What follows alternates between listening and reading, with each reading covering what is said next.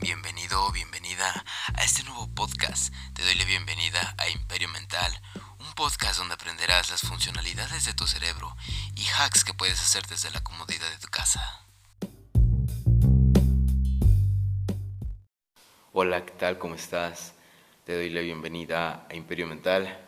Hoy vamos a abarcar acerca de lo que son estas filosofías en tiempos de no filosofías y hoy vamos a abarcar acerca de lo que son estas frases y más bien la ideología que nos ha dejado Isaac Newton a lo largo de pues, su existencia como científico, por supuesto. Y pues Isaac Newton nació en 1647 y murió en el año 1727. Fue un científico, filósofo, alquimista y matemático inglés que escribió la ley de gravitación universal y estableció las bases de la medicina clásica mediante las leyes que llevan su nombre. También fue uno de los hombres más respetados por la sociedad inglesa. En sus tiempos, quizá el científico más religioso que haya existido. Pero venimos a lo que son sus frases. ¿Y cuáles son sus frases el día de hoy? Pues Isaac Newton dijo, los hombres construimos demasiados muros y no suficientes puentes. ¿Qué nos trata de decir esta frase de Isaac Newton? Pues en general, a ti mi estimado oyente, para ponerte un poco mejor en contexto, viene siendo eh, estas bases fundamentales en las cuales a veces nosotros nos ponemos estas barreras. Hay veces que por ejemplo, en este caso, sigo poniendo el ejemplo del gimnasio porque yo creo que es el ejemplo mucho más fácil y mucho más concreto para digerir entre tú y yo. Y actualmente las personas que tienen, todas las personas tenemos distintos objetivos para a lo mejor alcanzar ese cuerpo o alcanzar ese físico que tanto deseamos y anhelamos, eh, lo que viene siendo como esa parte de autoestima, si lo quieres ver por ese lado. Pero principalmente lo que viene abarcando esto es que nosotros no queremos romper esas barreras, no queremos romper esas fibras, no queremos romper todo toda esta practicidad que tenemos como seres humanos y alcanzar más y más y más y más. Simplemente es que nos quedamos estancados en un solo lugar, nos quedamos en la zona de confort.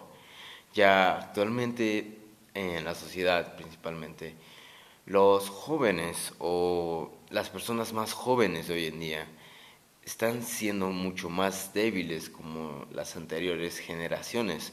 Por supuesto, las anteriores generaciones se alimentaban de suplementos alimenticios bastante sanos, bastante semejados a la realidad Hoy en día podemos encontrar en cualquier supermercado, cualquier suplemento, cualquier cosa en la cual principalmente está procesado. Y hay principales fuentes en las cuales, como tanto a la persona de antes como a la persona actual, cambian distintos conceptos.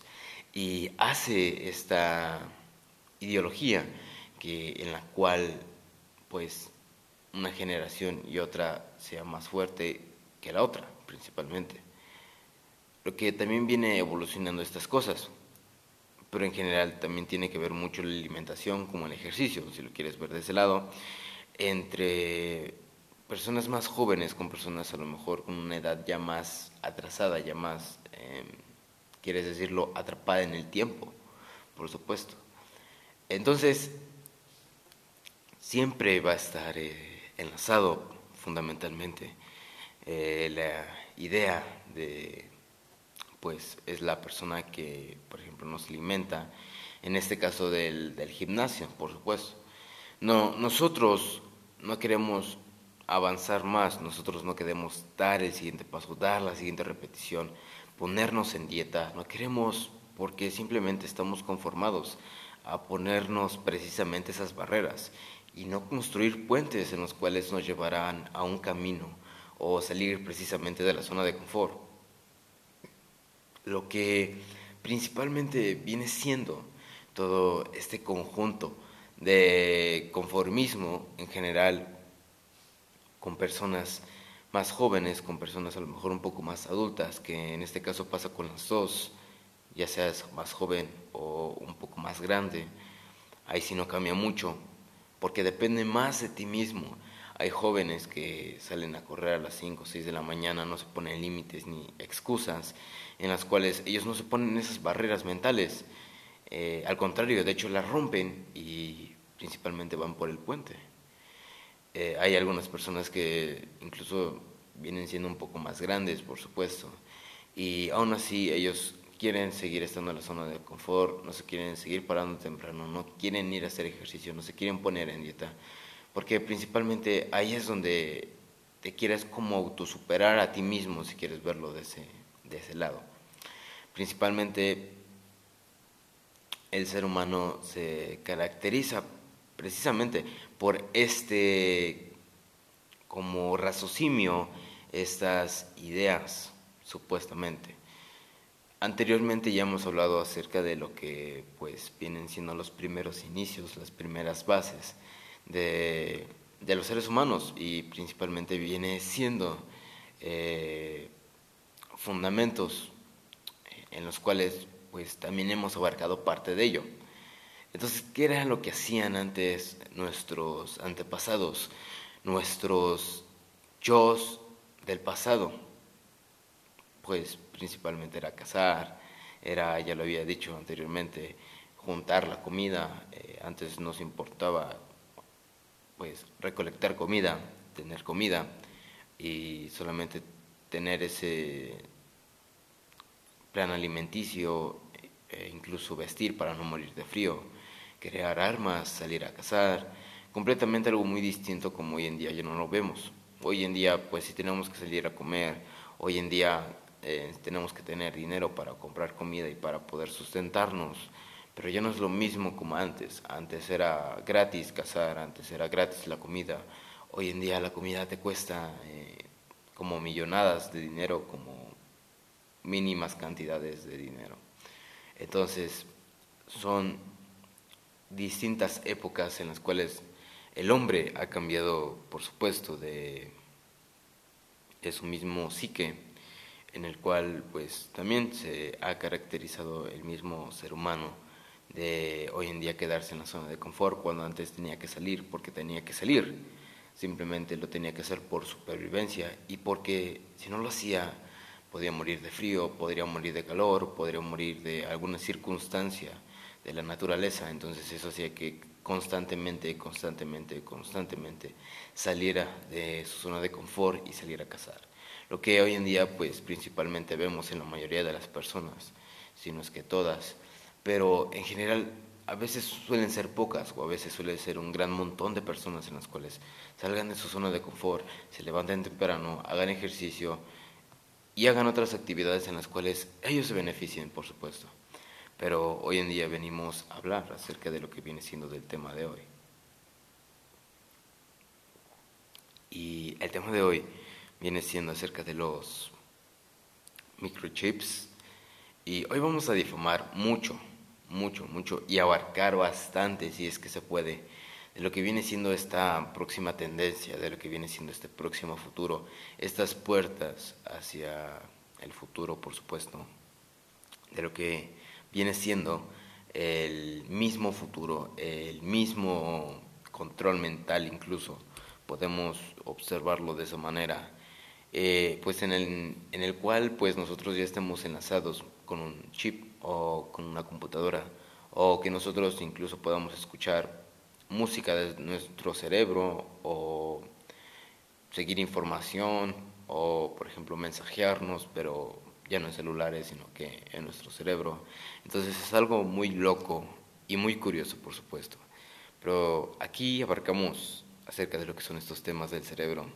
Entonces es de nuestro interés en general abarcar eh, esta información del mismo cerebro, de esta nueva tendencia que poco a poco va a ir revolucionando y cambiando nuestros mismos pensamientos, nuestras mismas formas de pensar e incluso la información en la cual nosotros recabemos y también se haga evidentemente un nuevo estilo de vida en el cual pues ya vivamos de esto, comamos de esto y principalmente pues sea como un hábito o más bien algo incluido en nuestra vida en general.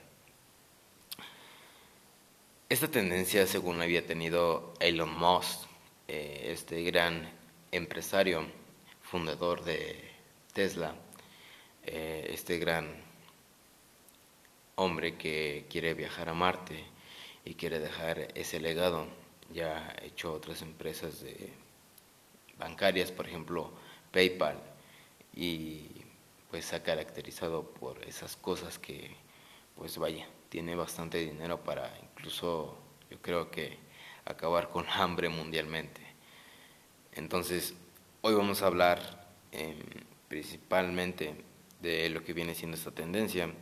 Esto lo he recabado acerca de algunos medios y dándote una breve conclusión. Pero, ¿por cuánto tiempo tendremos que esperar para conseguir un cerebro actualizado? Te leeré un pequeño artículo. Ahora, un equipo de investigadores de la Universidad de Oxford y todas las más importantes del mundo han concedido sinapsis, el desarrollo de computadoras que funcionen como el cerebro humano, ha sido un santo grial de los científicos durante décadas. A través de una red de neuronas y sinapsis, el cerebro puede procesar y almacenar enormes cantidades de información simultáneamente, utilizando unas pocas decenas de batidos de proteína. Las computadoras convencionales no pueden acercarse a este tipo de rendimiento, ya que explica Harish Bakenhan, coautor del trabajo de la República, revista Ciencias Avances. En los ordenadores existen unidades de procesadores que controlan la lógica y la memoria. En el cerebro humano no contamos con una CPU ni con un disco duro se trata de procesos químicos y dependientes de factores como la fuerza o la frecuencia de la onda. Los aumentos de neurotransmisores pueden continuar el mensaje saltando a otras neuronas, deteniendo o acelerando la señal. Descrito como placidad sináptica, los cambios en este punto de control pueden explicar cómo aprendemos y procesamos nueva información fortaleciendo algunos circuitos mientras permitimos que otros se marchiten, la llamada ingeniería neumórfica aspira y hacen replicar esta nueva forma de combinar el proceso y la memoria de un sistema, acercando aún más la biología y la inteligencia artificial. Esto es que los microprocesadores puedan ser configurados para tener una visión más acerca de lo que es el cerebro humano, como los chips informativos tradicionales. La clave ha sido construir un procesador que hace lo mismo que la sinapsis, dando que las sinapsis superan el número de neuronas que en el cerebro, alrededor de 10.000 a una, cualquier cerebro máquina debe de ser capaz de replicar alguna forma de mínima sináptica. Esto es lo que hemos hecho aquí, comenta Wolfram Bernays, coautor de la investigación. La sinapsis artificial o emulación de la sináptica se basa en estructuras hechas de un material que cambió de fase, PCM, Pace Chains Materials, que almacena y libera cantidades significativas de energía a medida que cambia de un estado a otro, de sólido a líquido. Los materiales de cambio de fase con aquellos con un alto lente que a la, a la temperatura de cambio de la fase pueden almacenar o liberar grandes cantidades de energía hasta 100 veces más. Las ondas de luz que canalizan a través de este material con pulsos ópticos cambiando en PCM, que tal manera que limita la placidad de una sinapsis, aunque el verdadero concepto no es un nuevo. Se trata de la verdadera y primera vez que consigue llevar la práctica de estos procesadores. Referencia a los chips o nanochips tendemos a esta tendencia y nuevo estilo de vida. Y yo pienso que totalmente estamos, bueno, yo estoy de acuerdo, no sé tú si estés de acuerdo, pero te leí un artículo breve acerca de lo que viene siendo em, esta sinapsis, ¿no? estos nuevos chips que se comunicarán entre neuronas, que eh, un chip hace como que la función de una neurona nada más, pero el ser humano abarcamos más de 10.000. Entonces eh, se me hace algo, un, pequeño paso para la revolución del cerebro. Ahora te leeré un pequeño texto de Elon Musk que asegura tener listo un microchip cerebral para fusionar al ser humano a un ordenador. Desde que se desvelara hace tres años el ambioso proyecto de el gurú Elon Musk para conectar el cerebro humano a una computadora no había dado más detalles. Solo se sabía que en parte de intenciones que Neuralink o otro de los juguetes del empresario y sus planes rozan casi la fantasía. La compañía pretende crear microchips cerebrales para las posibilidades de la vislumbra, que son muy amplias. Tratan de enfermedades cerebrales y permitirán una inteligencia sobrehumana. El magnate de la tecnología que está detrás de los faraoníticos proyectos como SpaceX o Tesla asegurado que una presentación este martes en la Academia de Ciencias de California de San Francisco que las pruebas en los humanos y en su tecnología empezarán a realizar el próximo año en caso de no obtener la aprobación de la Administración de Alimentos y Medicamentos del regulador médico de los Estados Unidos, de en este momento se ha practicado ensayos de laboratorios con monos y ratas. La realidad o ficción es la iniciativa que tendrá ampliaciones médicas. Por ahora, sin embargo, se encuentra en una fase demasiado embrionaria para considerarlo como algo verdaderamente revolucionario. Su objetivo, según explicó, es resolver los trastornos cerebrales en todo tipo, aunque permita también que los seres humanos se fusionen con la inteligencia artificial, ampliando más las capacidades de la primera versión del proyecto que pretende utilizarse para ayudar a los pacientes con problemas de movilidad o los miembros amputarios a controlar algunos aparatos electrónicos como sus teléfonos inteligentes o teclados. Pues bien, tenemos esta información que nos acabo de dar, les acabo de dar principalmente porque se me hace algo muy curioso y un dato bastante polémico que deberíamos hablar, que yo creo que en poco tiempo, o más bien, si no es que hoy mismo, puede que ya esté de moda o tendencia este tema de Elon Musk quiere revolucionar el mundo, o más bien la especie humana. Pues en mi conclusión, yo pienso que este es un gran proyecto hacia un, gran paso para la humanidad y, por supuesto, un gran salto hacia una nueva revolución humana. Tal vez eh, estemos enfrente de un, un gran cambio que tendrá la especie humana, por supuesto. ¿Y tú qué opinas? Te lo dejo a tu criterio.